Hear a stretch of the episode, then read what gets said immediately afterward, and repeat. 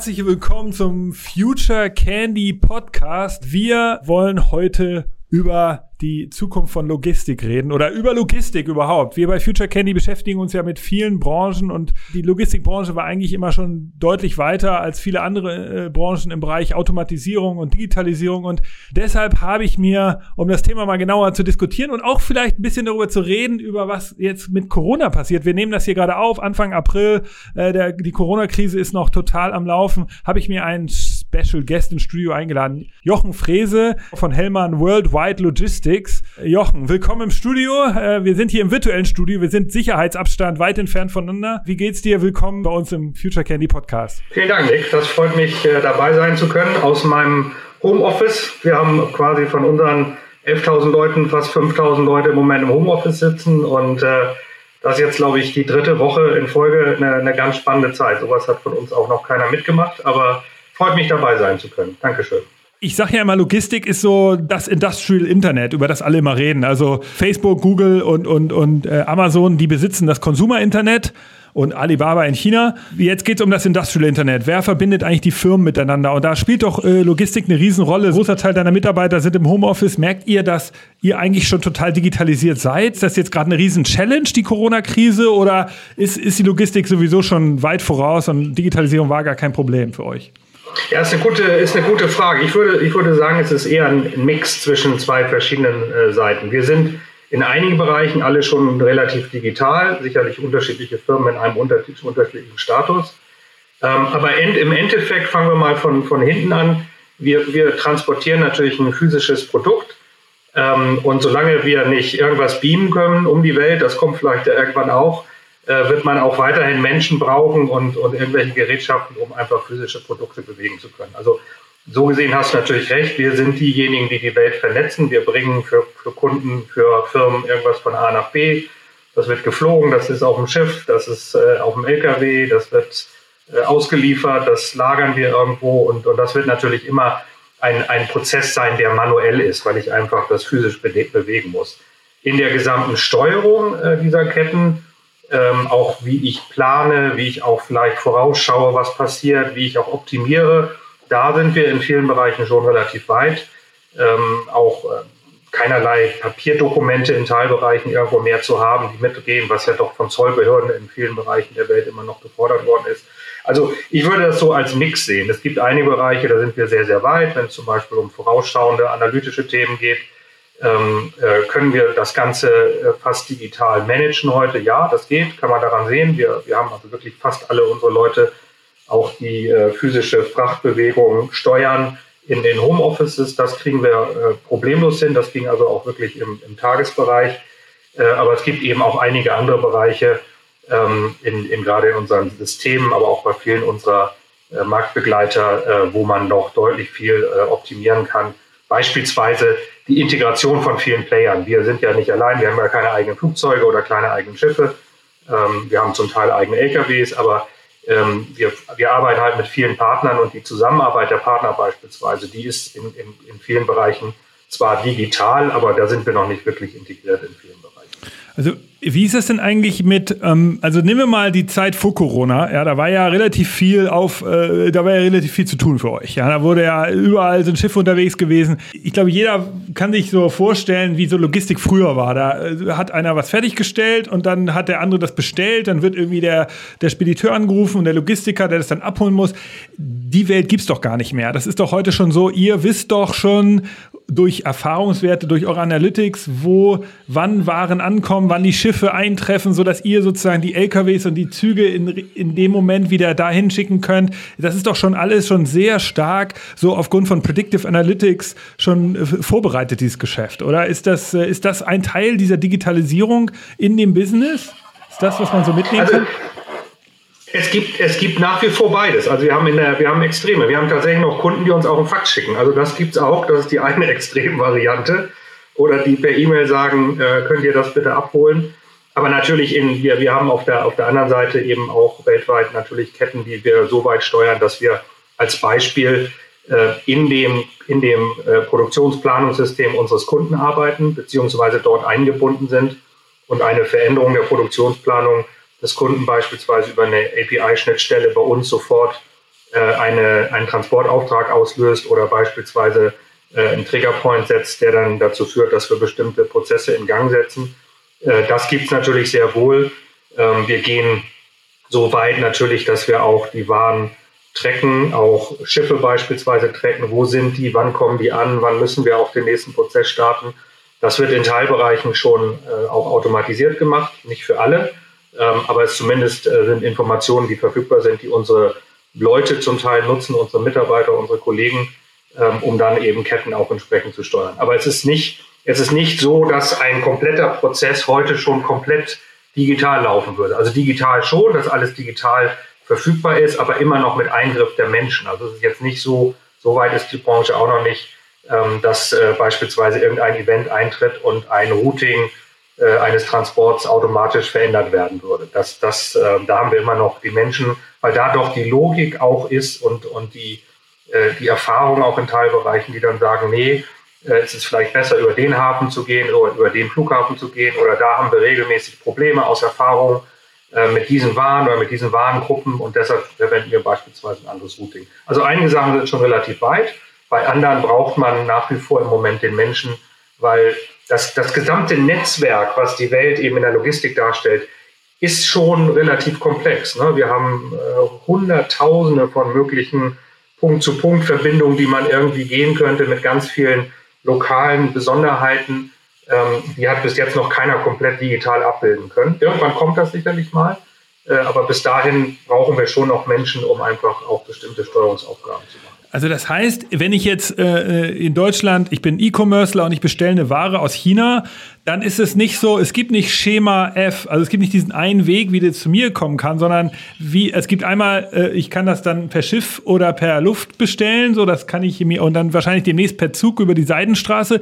Aber wie genau, welche Transportwege da jetzt kommen und das kann ich, ich könnte die Ware also heute als Endkonsument nicht tracken. Ich kann nicht sagen, also als, End, als Shopbetreiber könnte ich nicht tracken ähm, welches Schiff das jetzt hat. Das wisstet ihr. Das wird auch teilweise, verändert sich das auch noch. Das ist also noch nicht so, so transparent, ist, ist es noch nicht für den, für den User, oder? Also wenn, wenn das einer ist, der mit uns zum Beispiel angebunden ist an unserem System, doch, dann kann er das sehen. Dann kann er das sehr wohl sehen. Aber es sind häufig ja auch verschiedene Partner in der Kette. Na, nehmen wir mal an, das wäre jetzt in Asien irgendwo produziert worden, wie vieles natürlich. Äh, dann kann das durchaus sein, dass der einzelne Auftrag äh, von dir beispielsweise, der, du hast was im Internet bestellt, der geht dann, äh, liegt bei Alibaba oder bei irgendjemand anderem, geht dann konsolidiert vielleicht an irgendeinen Lieferanten von denen, dann kommt das konsolidiert zu denen, dann kann das sein, dass die das nochmal wieder konsolidieren über, über einen anderen Luftfrachtdienstleister. Also es sind immer unterschiedliche Partner und umso mehr die miteinander zusammenarbeiten und mehr so integriert, umso mehr Sichtbarkeit habe ich auch. Ähm, also man kann das schon hinbekommen, dass man wirklich jeden Punkt auch sehen kann. Das ist vorm Hafen, das ist durch den Zoll, das ist jetzt an der Stelle. Äh, wir haben auch Lösungen, die wir zum Beispiel Smart Visibility nennen, wo wir dann mit Tracking Devices arbeiten, wo ich dann wirklich sehr, sehr, sehr detailliert eingehen kann. Da kann ich wirklich jederzeit draufgehen und sagen, wo steht der Container oder wo steht das Paket beispielsweise. Also man kann sehr weit gehen, aber es ist nicht so, dass es als Standard überall schon so verfügbar ist weil einfach zu viele verschiedene Player auch in dieser Industrie sind, die auch in unterschiedlichen äh, Entwicklungsständen auch sind, was ihre, was ihre eigenen Systeme angeht. Deshalb sage ich ja, die, die Vernetzung der Industrie, die wird sicherlich äh, vorangehen, ähm, aber es gibt eben nicht die eine Plattform, auf der alle arbeiten heute. Ne? Wenn, wenn das gehen würde, dann wäre das theoretisch möglich, aber dafür reden wir über Hunderttausende von Firmen, die dann theoretisch auf dieser Plattform arbeiten müssen. Und keiner will natürlich das auch aufgeben, was er heute an eigenen Systemen hat.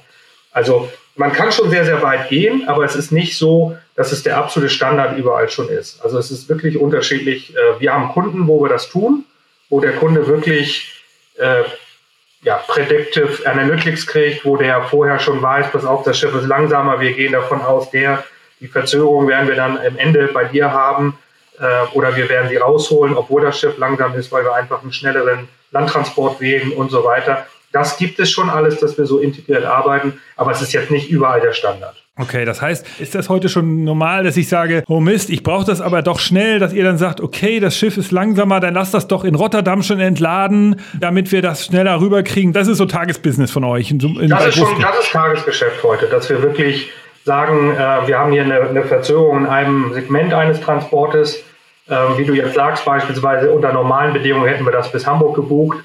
Äh, wir gehen aber schon hin und sagen, wir ziehen es in Rotterdam raus, ähm, packen es da auf dem LKW beispielsweise und, und holen dann die Zeit, die wir äh, sonst gebraucht hätten, eben dann locker wieder raus. Also das ist, das ist durchaus Standard. Ähm, Nochmal, die Information, also im Grunde musst du dir so vorstellen, einige von unseren Operators, die äh, sitzen wie in so einem Dashboard. Ne? Die kriegen ganz, ganz viele Informationen, zum Teil aus unseren Systemen, aber auch aus anderen Datenquellen, die wir zum Teil auch integrieren schon und entscheiden dann wirklich proaktiv und sagen, hier, pass auf, hier müssen wir was tun. Wir, wir haben ja auch Erfahrungswerte. Ne? Also das muss man ja auch sagen. Manchmal weißt du, ein Hafen braucht eher länger im Verhältnis, die, einen Container rauszubringen oder der ist im Moment überlastet. Ähm, und dann fangen wir eben an, im Hintergrund mit den, mit den verfügbaren Daten und Informationen dann die Steuerung, in die Steuerung einzugreifen und das umzubuchen, was dann ja auch wieder digital passiert. Und äh, wenn wir das tun, dann kriegt der Kunde eben da auch proaktiv Informationen darüber ein, entweder weil er angebunden ist über Systeme ähm, oder wir haben Exception Reporting äh, mit dem vereinbart, dass er dann eben bestimmte E-Mails, Text-Messages, was auch immer äh, bekommt, welches äh, WeChat-Messages zum Beispiel. Also da, da gibt es dann ganz, ganz viele Sachen, da gibt es aber nicht den Standard, muss man auch sagen. Also es ist wirklich dann, dann individuell häufig auf Kunden auch so angepasst. Und das heißt, die, die Software, die, da, die ihr verwendet für diese ganzen Prozesse, die ist, ist auch eine, die ihr selbst gebaut habt. Branchenstandard gibt es da in dem Fall nicht, das meinst du damit sicherlich? Es gibt, es gibt beides. Es gibt äh, ähm, Software in, in unserer Branche, die, die auf dem Markt sind, die, die auch von verschiedenen unserer Wettbewerber genutzt wird. Ähm, wir nutzen im Moment unser eigenes System, was Vorteile und Nachteile hat, sage ich immer. Wir sind nun keine keine Softwarefirma. Ne? Das heißt, äh, wir müssen schon immer einen ganzen Aufwand treiben und andere können da sicherlich in einigen Bereichen, dadurch, dass sie viele Kunden haben, mehr tun. Aber wir haben natürlich einen Vorteil, wir sind sehr flexibel in unserer Anpassung an, an, an Kundenanforderungen. Ähm, und äh, wir überlegen im Moment, wie wir uns weiter aufstellen. Ähm, wir haben ja verschiedene Transportwege. Also man muss dazu sagen, fast alle nutzen unterschiedliche Systeme für den Lkw-Bereich beispielsweise oder für globale Luft- und Seetransporte.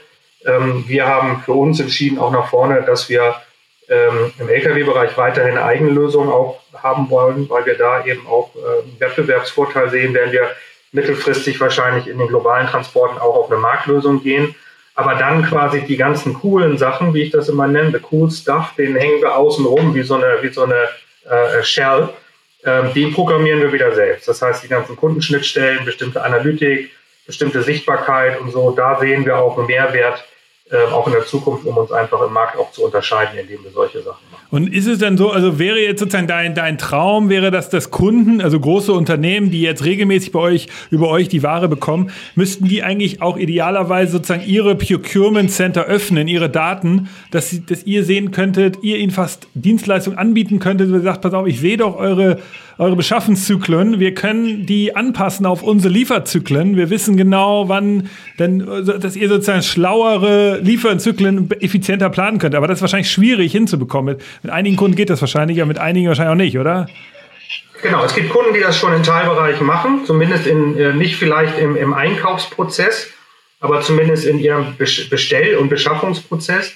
Ne, dass, die, äh, dass wir Zugriff auch haben, dass wir auch wissen beispielsweise, was hat der Kunde, der Kunde des Kunden oder der Lieferant des Kunden, müsste man in dem Fall ja sagen, äh, an Informationen an, an unseren Kunden gegeben. Ähm, und, und diese Informationen sind für uns auch sofort verfügbar. Ja, das sind wären zum Beispiel solche API-Schnittstellen, äh, API wo wir wirklich integriert mit den Kundensystemen arbeiten. Da können wir dann schon anfangen zu steuern und umzubauen, bevor der Kunde das überhaupt realisiert hat. Das tun wir auch heute schon. Ähm, aber meine Vision wäre irgendwann mal, dass das wirklich, äh, wenn man so will, wie so in so ein großes Cockpit reinläuft. Jeder, also ich glaube immer noch, wir werden auch zukünftig Menschen haben, aber ein, ein, ein Mitarbeiter dann bei uns irgendwann äh, hingeht und sagt, oh, ich sehe, wir haben hier ein Problem auf dem Transport, da wird irgendwie eine, eine Linie rot. Äh, dann geht er drauf und sagt, was ist denn das Problem? Und dann zieht er diesen, diesen Punkt, diesen Transportpunkt, den Container, das Paket beispielsweise auf einen anderen Punkt im Netzwerk und im Hintergrund fängt er an, das neu zu routen, umzuplanen, umzubauen ähm, und, und wir dann immer reagieren, wo wir ein Problem irgendwo in der Kette sehen. Ähm, heute ist das immer noch sehr, sehr viel ähm, auch mit, mit Erfahrung verbunden und in der Zukunft, glaube ich, kann man da auch das ein oder andere mit Erfahrung weiterhin, aber eben viel, viel schneller auch umplanen. Ähm, heute muss der dann vielleicht in ein anderes System reingehen, da irgendwas neu buchen, bei einer neuen Reederei beispielsweise oder bei einer Airline Ne, dass in der Zukunft das einfach nur Drag and Drop, sage ich mal, rüberziehen, ne, auf einen anderen Transportmode, auf einen anderen Dienstleister, wird automatisch da reingebucht und äh, wir kriegen alle Informationen über diesen Transport dann auch bei dem, bei dem äh, alternativen Dienstleister. äh, ähm, direkt bei uns wieder in die Systeme reingespielt. Okay, verstehe. Und das heißt, heute sind die meisten Mitarbeiter bei euch in der Dispo tätig? Ist das sozusagen der, der typische Bereich für, für das, für euer Business? Oder sind die meisten wirklich noch die in der Logistik dann auch, also in der Spedition tätig? Wie teilt sich euer Business da auf? In dem globalen Luft und See, wenn man so will, ist der Großteil in der Dispo. Die sitzen im Büro, die sitzen vor Bildschirmen, ähm, die, äh, die steuern die managen, die steuern, die okay, brauchen und, ihr Telefon. Und das sind auch die, die, ja. die Erfahrung haben, was du meinst, die halt wissen, okay, in dem Hafen dauert das Löschen länger, lass uns jetzt äh, mal einen anderen Weg routen. Und das wäre sozusagen die Idee in Zukunft, dass das schneller von der Software entweder predicted wird, weil die auch die Erfahrung hat, die kennen die Eckdaten und dann kann man das schneller einfach mit Drag and Drop, ohne jetzt bei der neuen Reederei nochmal äh, anzurufen. Ohne genau, genau. Das System sagt dir im Grunde schon, wer wo Verfügbarkeiten. Das System würde dir vorschlagen, was das beste Alternative ist, Preis zu Geschwindigkeit beispielsweise, ne, ähm, wo, wo ist die geringste Fehlerquelle beispielsweise, all solche Sachen. Das wird mit Sicherheit kommen, dass, dass äh, dort die Systeme einfach auch in eine ganz andere Liga kommen.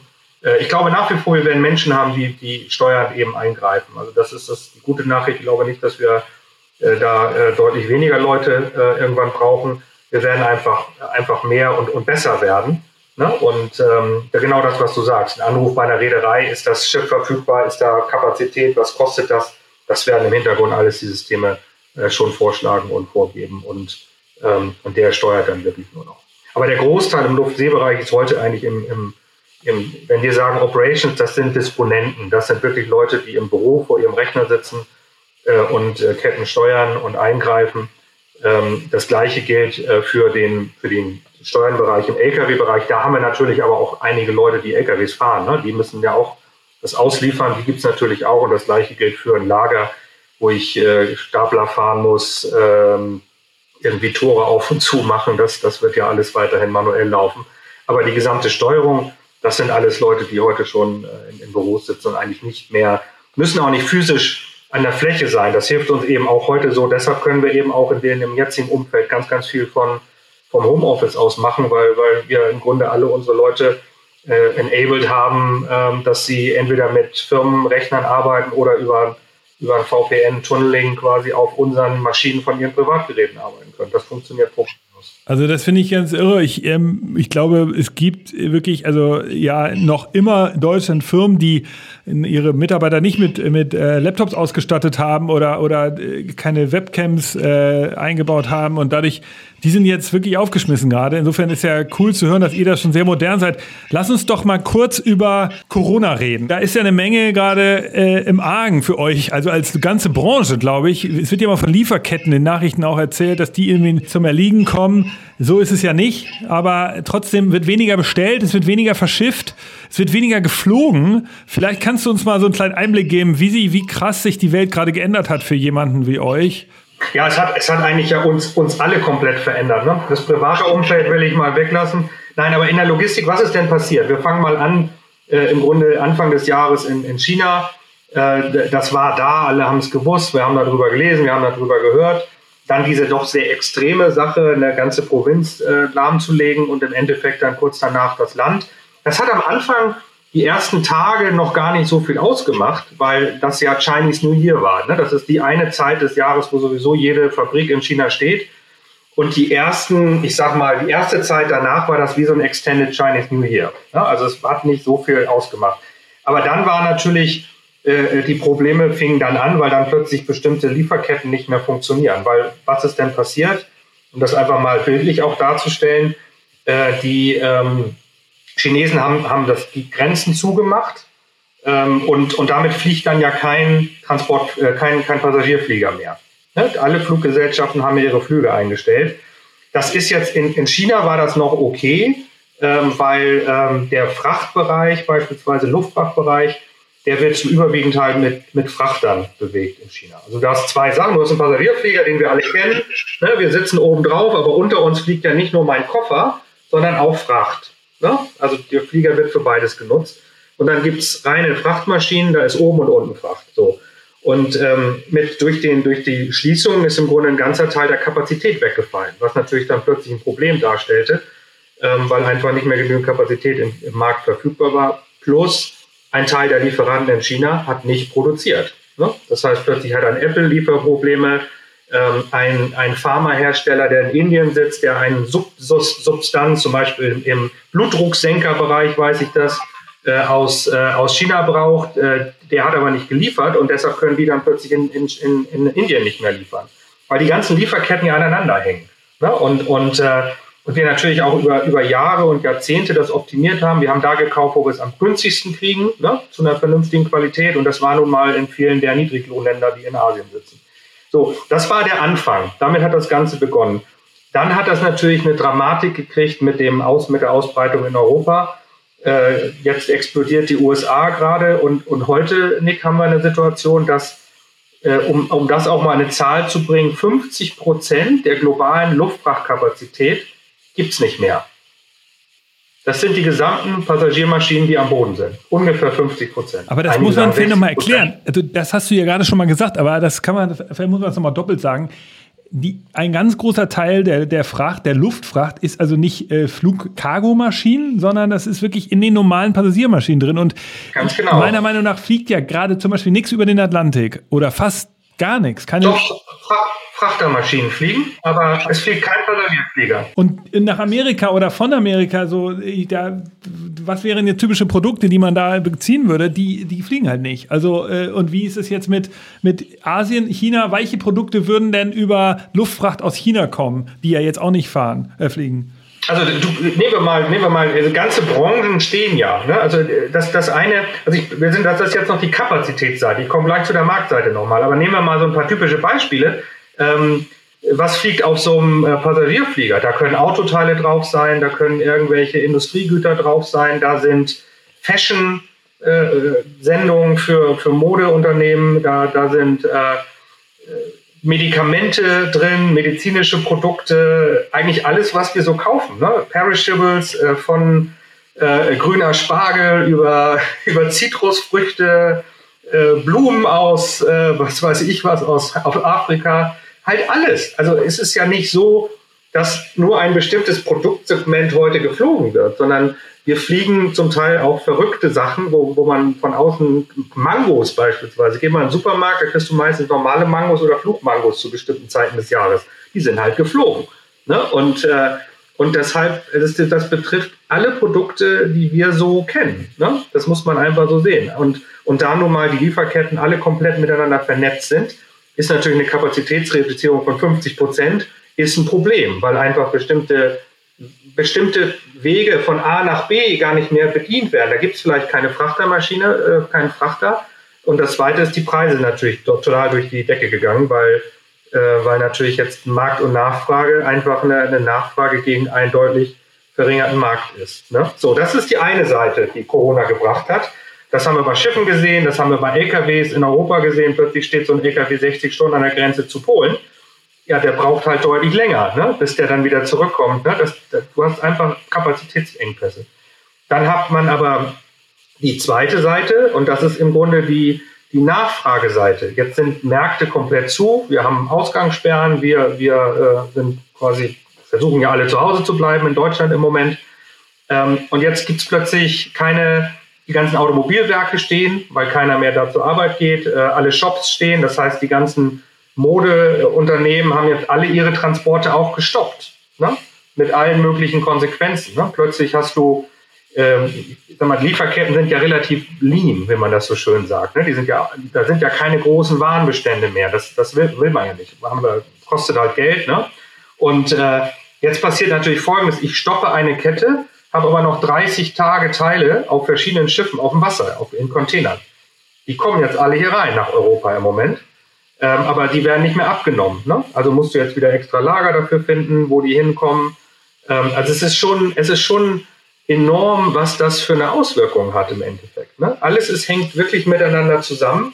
Und, ähm, und dann hast du natürlich das nächste, dass eben äh, ähm, bestimmte, auch da wieder bestimmte Teile, die man irgendwo vielleicht noch hätte kriegen können, die Länder sind im kompletten Shutdown und du kriegst die nicht raus. Oder ich, ich, ich gebe dir ein Beispiel aus Indien. Indien hat ja relativ äh, hart auch durchgegriffen in der letzten Woche, äh, im Grunde ja auch das ganze Land lahmgelegt, ähm, was dazu geführt hat, ähm, dass beispielsweise auch keine, keine Medikamente mehr transportiert wurden, werden konnten, zumindest die ersten Tage, ne? weil die Regierung nicht ganz klar war, auch in ihrer Ansage. Indien ist aber einer der größten Hersteller für Generikas in der Welt. Ne? Wir brauchen die Medikamente, die, die produzieren, auch hier bei uns. Also Generika sind ja, ähm, das, vielleicht für die Hörer, das sind ja so einfache Arzneimittel oder auch komplexe, die aber nicht mehr, die frei sind, glaube ich, die Rezepte. Patentschutz genau, genau die, nicht mehr, genau, die nicht mehr mit Patenten geschützt sind und deshalb eben, und das sind ja ganz viele, äh, weil wir auch da wieder kostenbewusst sind, äh, auch unser Gesundheitswesen, ähm, heißt das natürlich, man, man, wenn die auslaufen aus dem Patent, dann, dann findet man Hersteller, die die zu einem deutlich besseren Preis produzieren können. Die sind halt ganz häufig in solchen Ländern wie Indien. Plötzlich steht die gesamte Welt. Du kriegst keine Medikamente mehr daraus. Das hat sich jetzt Gott sei Dank über eine Woche geändert. Jetzt haben sie die, die, ähm, den Transport von Medikamenten aus Indien haben sie jetzt, haben sie jetzt äh, als Ausnahme geregelt, sodass man das wieder machen kann. Aber das ist, das ist unglaublich, was das für Effekte plötzlich auch in der Logistik hat und natürlich dann Effekte auch für uns. Also äh, wenn du, kann durchaus sein, dass ein, ein Blutdruckmedikament, was du eben nicht, was du normalerweise verwendest, nicht mehr, nicht mehr verfügbar ist, weil es eben nicht mehr in diesem Markt im Moment da ist und dann musst du irgendeine Alternative kriegen, äh, weil eben neue nicht nachkommen können. Also es ist schon, schon äh, doch recht extrem, wie das alles zusammenhängt. Und wie, ähm, also wie war das jetzt? Musstet ihr da auch so eine Art Krisenstab gründen? Weil ich meine, es ist ja für euch, ihr seid ja auch äh, eng dran an den gesetzlichen Rahmenbedingungen, die da aus jedem Staat kommen. Ich meine, das ist ja sowieso so ein, äh, ihr müsst ja sowieso die News da extrem eng verfolgen, wenn ihr so weit weltweit vernetzt seid als Unternehmen. Ähm, wie, wie organisiert man das jetzt als, als Vorstand? Also hast du da so weltweite Crews sitzen, die müssen ja immer wach sein. Einer muss ja immer wach sein, sozusagen. Äh, wie, die, äh, wie, wie, wie hast du das organisiert? Also wir haben, das ist, eine super Frage. Also wir nutzen da digitale Plattformen auch. Also wir haben im Grunde so interne wie ein, wie ein Blackboard, ne, wo auch Messages gepostet werden können, die eben sofort verfügbar sind in der ganzen Welt, die Leute sehen können. Ähm, äh, das ist zum Beispiel ein 24-Stunden-Prozess bei uns. Also jeder, wo irgendeine Veränderung im Transport ist, die relevant ist, die würde da sofort rein gepostet werden. Ne, haben wir quasi so eine Art eigenen Circular, wie wir das nennen, intern, den wir dafür nutzen. Ähm, das ist aber nicht genug. Wir brauchen in der Tat, hast du, wir haben wirklich Krisenteams pro Produkt. Ne? Jetzt sagen wir, die größten Auswirkungen waren im Luftfrachtbereich. Das heißt, unser, mein Kollege, der die Luftfracht global als Chief Operating Officer verantwortet, der hat mit seinem gesamten Team jeden Tag mittags eine Stunde bis 90 Minuten zum Teil einen Call, wo die durch die Lage durchgehen, wo wir Entscheidungen treffen. Ich bin ganz häufig selbst auch dabei, weil es ja auch Kunden betrifft wo wir Entscheidungen treffen, wie gehen wir da oben, buchen wir einen Charter, gehen wir proaktiv, auch das haben wir gemacht, wir haben quasi Charter über mehrere Wochen gebucht, also ein Flugzeug gebucht. Also reserviert, also eine Cargomaschine reserviert, damit die überhaupt verfügbar ist für korrekt, euch. Korrekt, korrekt, ja. Die, die zahlst du dann auch gleich Cash, also das, wenn du dann sowas machst, weil wir eben wussten, quasi von unseren Daten, auch von unseren Analysen, dass wir bestimmte Volumina wahrscheinlich bewegen müssen und gehen dann halt auch ins Risiko. Aber die sind wirklich, dass die fangen, ich weiß, habe die Zeitzonen mir nie angeguckt. Es geht ja von Neuseeland äh, bis äh, Westküste der USA. Äh, die, die einen sind halt sehr spät in der Nacht, die anderen sind ganz früh morgens. Ähm, und die diskutieren wirklich und, und stimmen ab und entscheiden, wie wir das Geschäft dann steuern. Und dann gehen die danach wieder alle in ihre operativen Einheiten und sorgen dafür, dass wir das umsetzen. Also das heißt, der Kollege in Neuseeland, der muss dann halt früher aufstehen oder... oder nee, der ist spät. Der ist spät. Äh, dem, genau umgekehrt, der, der Kollege in Amerika muss dann... Mittags, genau, der ist neun Stunden hinter uns. Also kannst du rechnen, wenn du äh, 12 Uhr anfängst plus neun Stunden, da, da fängt der an dann äh, und... Äh, Du hast neun Stunden in der Gegenrichtung an die Westküste, das heißt 12 Uhr morgens ist 3 Uhr morgens, äh, 12 Uhr mittags ist 3 Uhr morgens für äh, den Kollegen, der zum Beispiel in, in äh, Los Angeles sitzt. Also das ist halt die einzige Art. Du, du musst die Leute zusammenkriegen, du musst auch diese Diskussion dann auch haben äh, und du hast genau recht, das muss wahnsinnig schnell gehen. Und äh, deshalb machen wir das auch so. Also wir haben auf der einen Seite eine Kommunikation ähm, intern, wie wir mit solchen Sachen umgehen.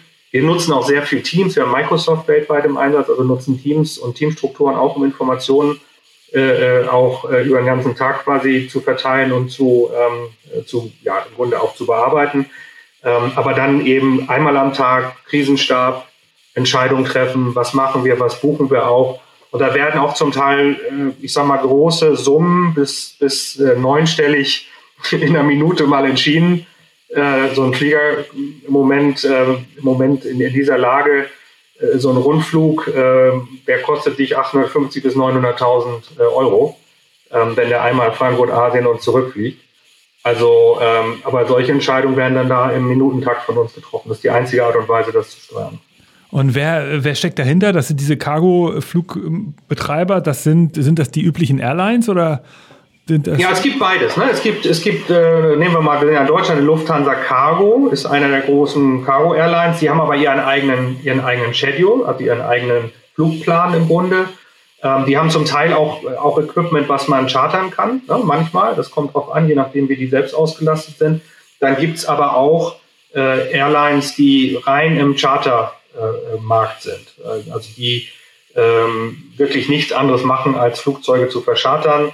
Ähm, ganz, ganz, äh, ganz normale 747 Frachtmaschinen oder eine 777 oder wie sie so heißen. Aber die können natürlich Und, die Preise äh, gerade, die können die Preise wahrscheinlich. Die können die Preise diktieren. Die können die Preise tatsächlich diktieren im Moment. Also im Moment ist das der Markt für die, wo die, äh, klar, Nachfrage ist hoch. Ähm, die haben das Equipment, da gibt es nur so viele von. Ähm, und dann muss man eben äh, sich irgendwie einig werden, wenn man sowas, wenn man sowas chartert. Und die, die, die, das Geld, wie macht ihr das dann? Ähm, gebt ihr das an die Kunden weiter oder wie, wie macht, bildet ihr so Pools, wenn dann so eine Maschine beladen wird, dass dann alle Kunden, die einen Aufpreis dafür zahlen oder wie, wie, wie wird das euer, dann zahlt ihr das, weil ihr das Risiko, weil ihr der Vertragspartner wart für die Lieferung oder wie, wie, wie wird das, oder ist das? Oder? Also es, es ist, also es ist eine, eine, ist ein bisschen eine Frage des Vertrages mit dem Kunden. Es gibt tatsächlich äh, Kundenverträge, gerade bei großen Kunden, wo wir auch einen, äh, eine, eine, im Grunde liefern müssen, ne, wo wir auch vertraglich dazu gebunden sind.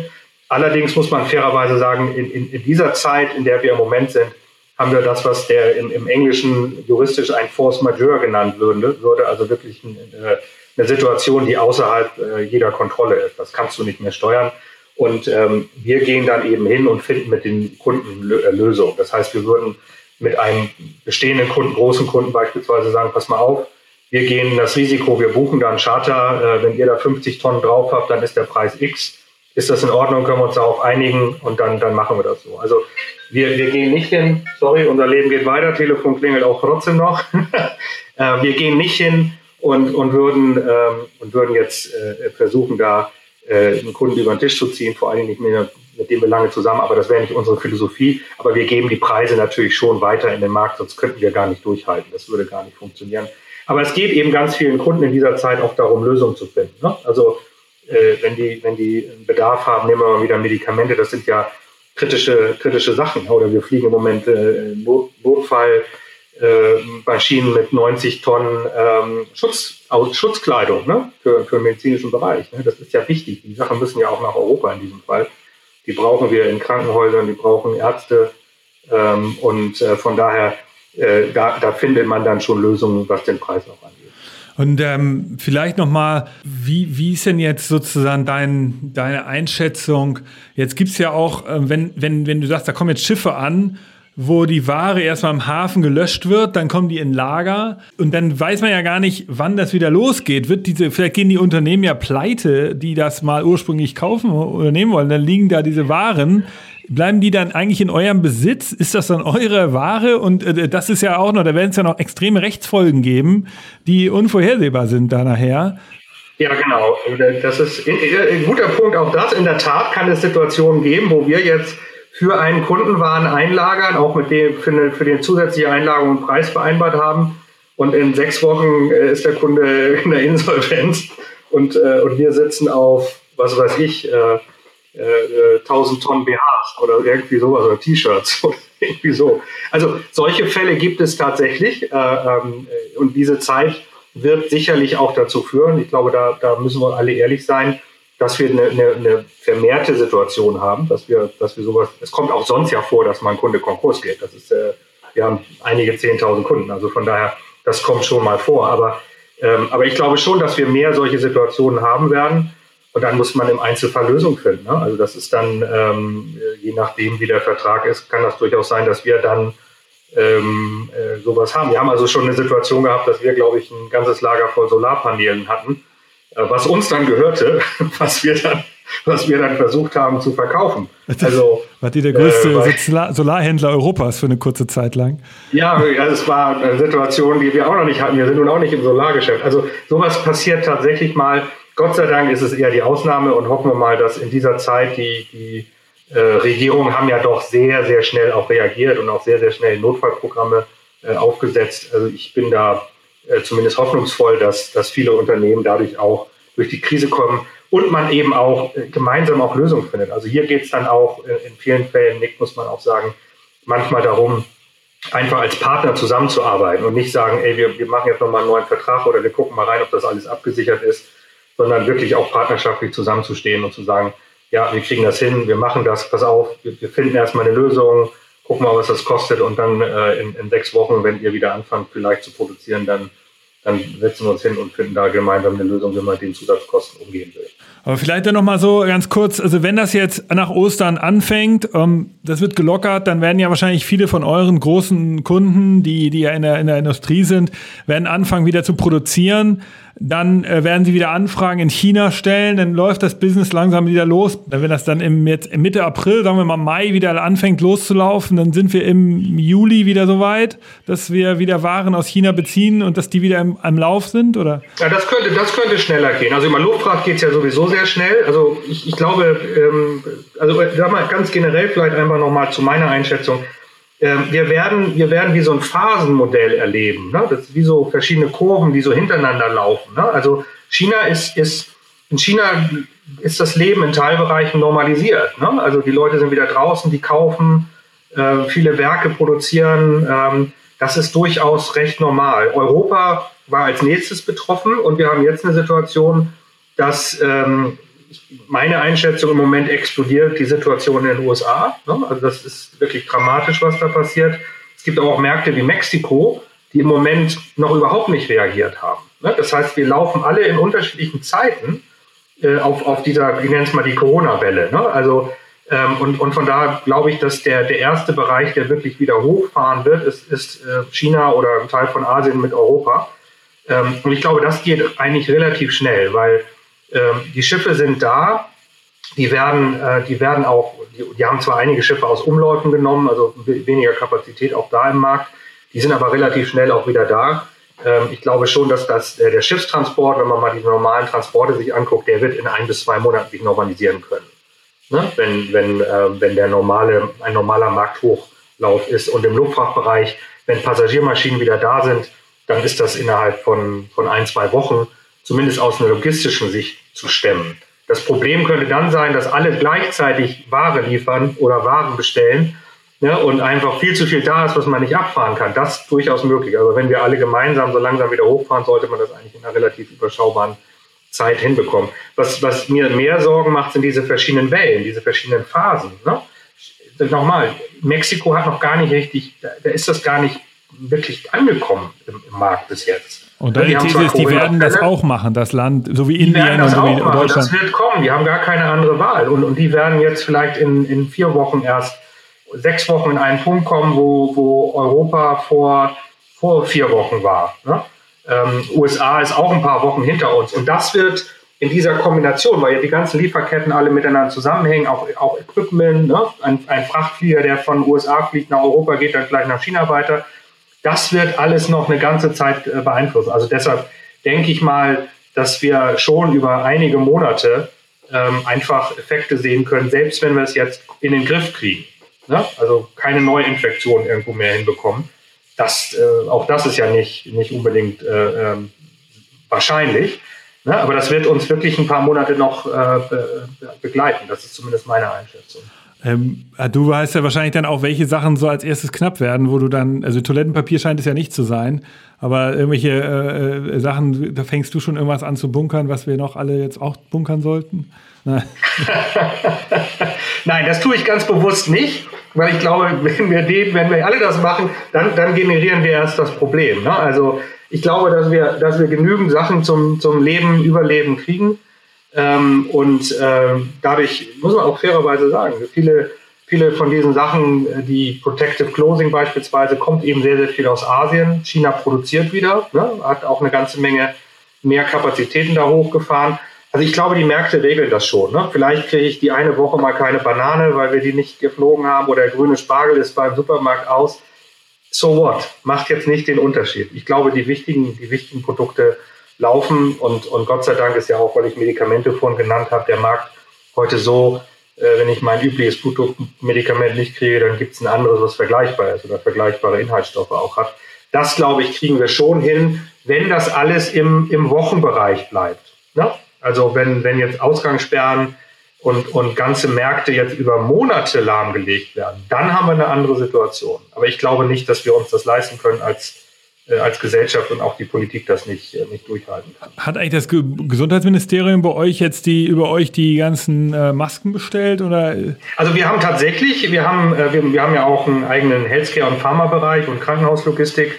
Also wir sind tatsächlich mit Partnern in dem Bereich in, in Gesprächen, dass wir eben auch Sondertransporte äh, wir haben gerade diese Woche über Beatmungsgeräte aus Asien gesprochen. Äh, wir haben äh, tatsächlich, wir haben gerade, ein, ich glaube, 90 Tonnen äh, ähm, Masken nach Ungarn geflogen äh, für, für die Regierung dort. Also wir sind da im Gespräch mit, mit Regierung, aber eben als Transporteur. Wir kaufen ja nicht die Ware, sondern wir finden dann Wege, um das hier rüberzubringen. Aber das ist tatsächlich der Fall. Also wir, wir sind da auch im, im Austausch, sowohl mit unseren Kunden, mit Firmen, aber eben auch zum Teil mit, mit Regierungen, die sagen, wir haben, hier, wir haben hier einen Bedarf, wir brauchen Hilfe und dann finden wir auch Lösungen.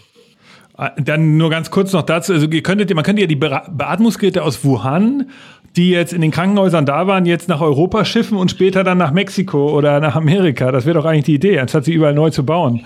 Das wäre, wäre ein interessantes Geschäftsmodell. Ich weiß nicht, ob unsere, unser medizinisches Fachpersonal die mit den chinesischen Schriftzeichen bedienen kann, aber das ist eine andere, eine andere Diskussion. Wobei auch das muss man sagen. Also ich glaube, äh, wenn man mal, mal, also wir, wir sind in Deutschland da ja auch in einer fantastischen Lage, wenn man auch die Anzahl unserer Intensivbetten sich anguckt, auf 100.000 Einwohner und, und das Equipment. Wir haben mit Träger äh, den führenden Hersteller im Land. Also ich glaube, wir sind, wir sind äh, sehr, sehr gut äh, vorbereitet und, äh, und ich muss auch sagen, es, es, ist, es ist auch eine Situation, die, die zwar besonders ist, aber die auch machbar ist. Also ich bin echt erstaunt. Wir sind seit drei Wochen alle im Homeoffice und wir, es funktioniert außerordentlich gut. Ähm, Jochen, äh, danke für den Einblick soweit. Ich habe eine, eine Frage nochmal so zum Abschluss, damit wir nochmal so ein bisschen über Zukunft reden. Ist eigentlich auch in eurem Bereich äh, spürbar, dass jetzt auch so Freak-Ideen möglich werden? Also gerade wir als Future Candy reden ja manchmal bei Logistik-Events über Technologien, so wie irgendwelche Drohnen die, oder 3D-Druck-Technologien, so, wo ihr sagt, ja, das könnte man vielleicht mal überlegen. Sind das auf einmal so Sachen, die realistischer werden jetzt? Also die sind, die sind sowieso ja auf dem Radar bei uns und von daher äh, sind sie auch ähm, Sachen, äh, wir denken natürlich darüber nach, arbeiten auch an einigen Sachen, testen auch immer mal wieder was. Da reden wir nicht viel drüber, solange wir es nicht wirklich einsetzen. Aber ähm, nein, ich glaube, also die sind sowieso auf dem Radar, die werden kommen, bestimmte Technologien. Ähm, in einigen Bereichen früher, in anderen später. Ähm, aber ich glaube nicht, dass Corona das beschleunigen wird, weil das Problem, was Corona uns im Moment gebracht hat, das werden die nicht lösen können. Ne? Ich glaube eher, dass wir eine Veränderung, wir werden ein Nachdenken bekommen nach dieser Zeit, dass Leute einfach Lieferprozesse und Lieferketten komplett ganzheitlich nochmal betrachten und sagen, ist denn das eigentlich alles richtig, was wir hier machen? Ne? Muss ich ähm, muss ich dieses eine Teil, weil es vielleicht drei Cent günstiger ist, von dort bestellen? Oder könnte ich den Lieferanten nicht dichter bei mir haben und ich wäre jetzt in dieser Phase in der Lage gewesen, weiter zu produzieren?